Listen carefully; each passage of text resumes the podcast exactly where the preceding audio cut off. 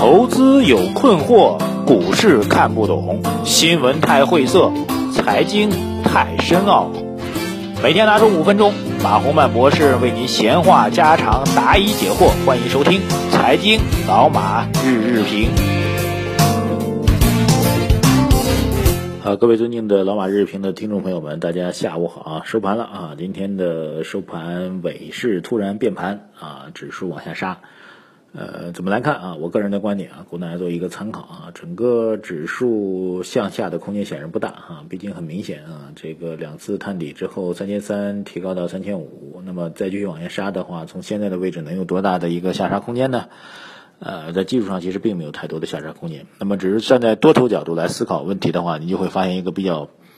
呃困惑的事儿，就是嗯。唱戏啊，就是就比如说郭德纲以前讲相声，他经常说啊，我们以前苦的时候啊，站在台上啊，往底下一瞅啊，就就一观众啊，或者就俩观众啊，就俩观众。呃，如果就一观众的话，就喊上来跟我们来一块儿打牌吧，三个人打牌吧。如果四个人的话，就喊上来打麻将啊。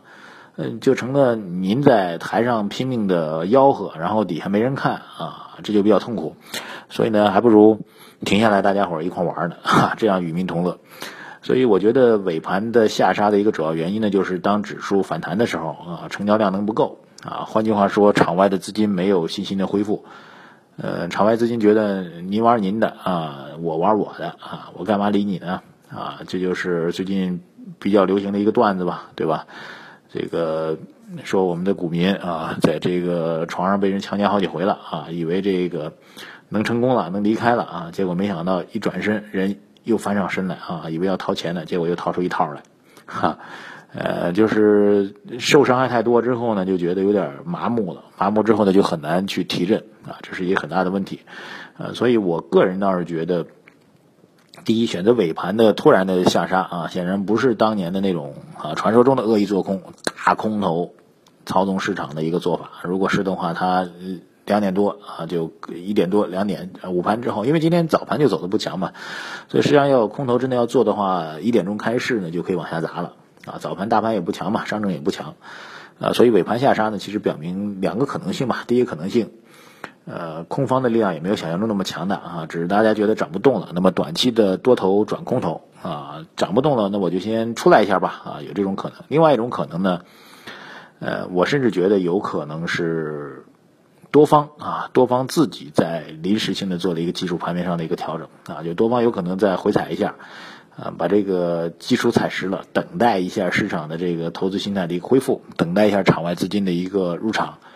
呃，做一个反向的一个操作，我觉得这种可能概率都是比较大的。总体上来讲，我觉得未来的市场趋势还是会震荡上行啊，上行的概率是比较大的，下下跌的空间不大，下跌的空间已经基本上被封杀住了，那么会选择一个震荡上行。呃，涨幅居前的今天还是以军工为代表的一些板块啊，然后农产品这个还 OK。那么军工的板块就是我们说的九月三号啊，中国要秀肌肉了哈，俄罗斯一样秀肌肉的哈。我早上讲过秀肌肉的故事，您可以有空再听一下。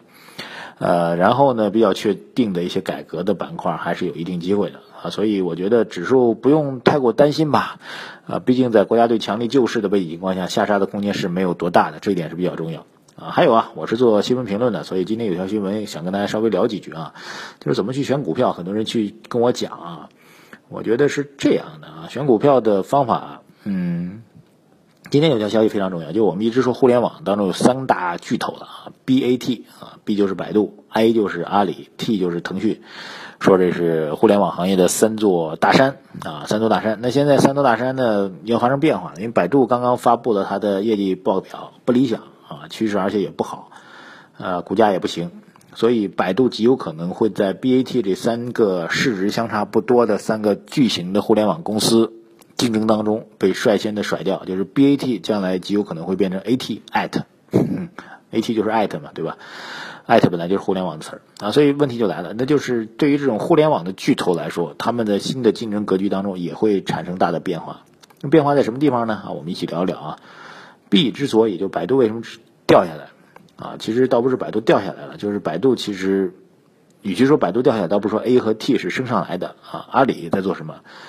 阿里除了之前是靠这个集市式的啊、淘宝式的啊这个秀水街式的啊，上海这边的这个类似于襄阳路似的那种假货发家的啊，但现在呢迅速的洗白，淘宝已经被洗白了，然后阿里呢迅速的选择了一个金融作为自己突破口啊，蚂蚁金服啊啊，这支付宝啊，呃余额宝啊这种金融作为一个重大的突破口，这其实是已经是公司形象上的一个重大的改变了，不再是那个你想想看，玩金融的人在上海都在陆家嘴啊，玩这个。集市卖卖假衣假包的人都在什么地方？在襄阳路上啊，以前的这个，呃，这个这北京的秀水街啊，这种地方啊，就类似于中关村那种卖碟的，抱一孩子卖碟的啊，那种人，完全是两个概念啊，所以这是一个重大的变革，而且打通了支付的一个端口啊。腾讯也是如此啊，腾讯最重要的突破是一个微信啊，微信。极大的覆盖了人们生活的日常诉求啊，这作为一个端口的话，作为一个入口啊，人流的入口，再加上强大的金融支付的能力，所以腾讯其实也也不和百度在一个层面上玩了。百度在玩什么呢？百度其实蛮尴尬的啊，掌握了搜索的一个入口，但是它赚钱的方法呢，就是 现在看起来跟 A 和 T 比起来就实在是太低端了。啊，百度做的事情呢，就是竞价排名。啊，你要找一找一个你所关心的一个重大的新闻，或者你要找一个东西啊，首先映入眼帘的是跟这东西相关的广告，然后你往后翻翻翻翻翻翻翻翻翻了几页才能找到你要要的东西。就百度呢，依然像是中关村抱着孩子那发票发票啊，或者光盘光盘啊这样的商业模式。A 和 T 呢，其实已经发展到了一个全新的一个格局当中去啊，所以我觉得这是一个。就是我们在选择公司的时候，当年并驾齐驱的公司，现在可能就格局会差很多了。包括当年的网易啊，当年网易的丁磊是多么牛逼的一个人呢？对吧？推出来中国最早的免费的邮箱，然后承诺是永远邮箱是免费的。那时候很多人还蠢蠢欲动，准备对邮箱收费嘛。呃，然后后来呢，慢慢的你就只是一个门户网站，只是一个门户网站，估值会掉的很厉害啊。包括搜狐的张朝阳也是一样。啊，当然百度跟他们同期的了，只是百度撑的时间够长，但是张朝阳和这个网易的丁磊其实掉的就更快了，啊，以至于他后来养猪成了一段新闻，因为搞互联网的人去养猪啊，除非你养的是互联网概念的猪，否则怎么去玩呢？所以我们做一个战略性的建仓和持股的话，应该根据这个逻辑来讲，就今天最牛逼的公司将来会是什么样的状况，他们有没有迎合这个市场趋势的一个点？这才是最重要的啊！这突然想到一个故事，跟大家聊一聊啊。然后今天中午呢，因为时间关系，没有回答网友的提问啊，所以呢，现在来聊一下啊。顺其自然，他说，股票基金、混合基金、货币基金、债券基金比较好的投资比例应该是如何分配的啊？股票基金就跟您自己买股票是一样的，大盘暴跌暴涨，它也会暴跌暴涨。混合基金呢，就是有一部分股票，有一部分啊，类似于固定收益的产品吧，呃，它会分配好啊，股票占多少，固定收益占多少。货币基金和债券基金呢，其实都相当于是这个固定收益产品啊。理论，呃，这个货币基金的还会有一点浮动，债券基金的浮动会更小，所以根据您的需要来做配置吧。主要看您自己是激进型的还是保守型的啊。呃，玉晓他说，什么是资本项目对外开放以及对股票市场的影响啊？中国资本项目是管制的啊。所谓资本项目，就是我们购买外汇啊，以及外汇进入。境内来买人民币都是有标准的，比如说我们现在购汇还有五万美元的限制，就是您一年每个人只能买五万美元的啊货币啊人民币啊，就相当于能换三十万的人民币换成美元，或者相当于三十万相当于五万美元的其他的外币欧币欧元啊什么的也也都 OK 啊，呃，所以这就是资本项目管制。如果理论上资本项目开放的话，我们家这资产我有一百万，我通通换成美元，你管不着我啊，这就是所谓的管制和放开。放开的话，开放的话，对股票市场有什么影响？这个其实很难说了，就是它会加大这个外资进入和流出的一个风险。比如看好中国资产，啊，零七零八年那波就是很多外资看好中国资产。如果那时候资本项目开放的话，会有大量的外资涌进来，啊，买中国的股票，把中国股票轰上天，啊，当然也会使得我们这个整个全中国的货币供给增加。啊，反过头来讲，比如现在啊，大量的资产开始看美国了，那就会有大量的人民币换成美元去跑到美国去。那这样的话就会使得中国资产被掏空啊，这就是这个资本项目开放的影响啊，但是很难一概而论了，就是要看你的经济和大家的预期啊。下一个问题也是啊，彼岸花他说，马博士那天说要配置美元资产，那现在人民币的升值趋势还是存在的，那么买与美元不是亏损的趋势吗？啊，这个必须要解释一下，人民币升值趋势，我个人认为已经不存在了啊，特别是人民币对美元。趋势上显然是在美元是在升值的啊，人民币是要贬值的，而且美元比较确定的大概率事件呢是九月份的时候美元就要加息了，所以现在其实全球的资产都在换美元的资产，啊，至于您个人怎么换啊，因为个人换美元的话，需要受到这个年购汇五万美元的这个限制了，很多是通过公司的形式、对外投资的形式、产业的形式来进行投资，所以这个您要知道啊。首先明确一点吧，人民币升值趋势现在已经不存在了啊，这位彼岸花一定要注意啊。亮亮他说。啊，最近股指一直下跌，罪魁祸首不是就是股指期货吗？那为啥一直还不停呢？啊，还有为啥不设置涨跌幅不超过百分之五呢？啊，这个是股民的淳朴的愿望啊，不能说因为市场波动了你就把一个交易品种停掉啊。这在历史当中只有三二七的国债期货有过这问题，但后来其实反思还蛮多的。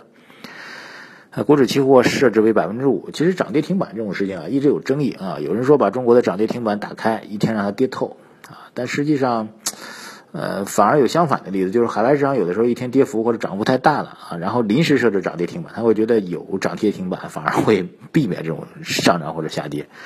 啊。其实有没有涨跌停板都不关键，关键市场真的要跌到哪里，还是要涨到哪里，所以不重要啊。涨跌停板不重要，那涨跌停的幅度也不重要。就像 ST 股票一样，你限定它每天只能涨百分之五，但它还重组了，它给你涨一百个百分之五，对吧？那你这涨停板有什么意义呢？呃，所以股民的这个纯粹的个人愿望啊，呃，最后一个问题，高鹏他说，请问猪肉板块的股票还可以持有吗？后市的猪肉概念股票有没有上升的空间啊？这个是有的啊，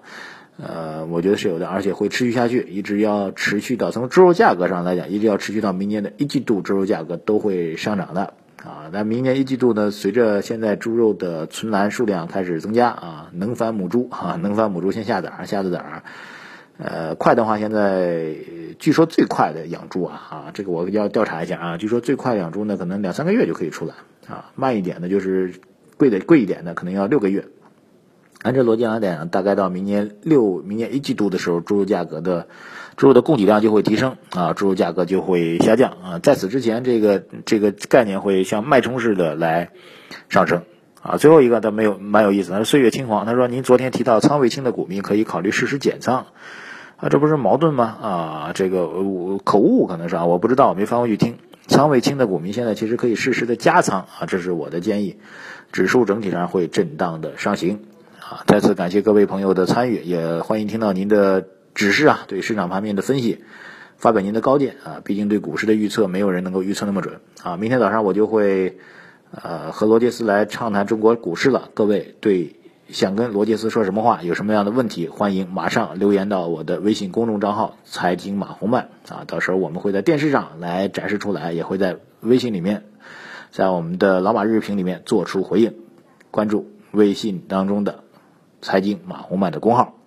再见。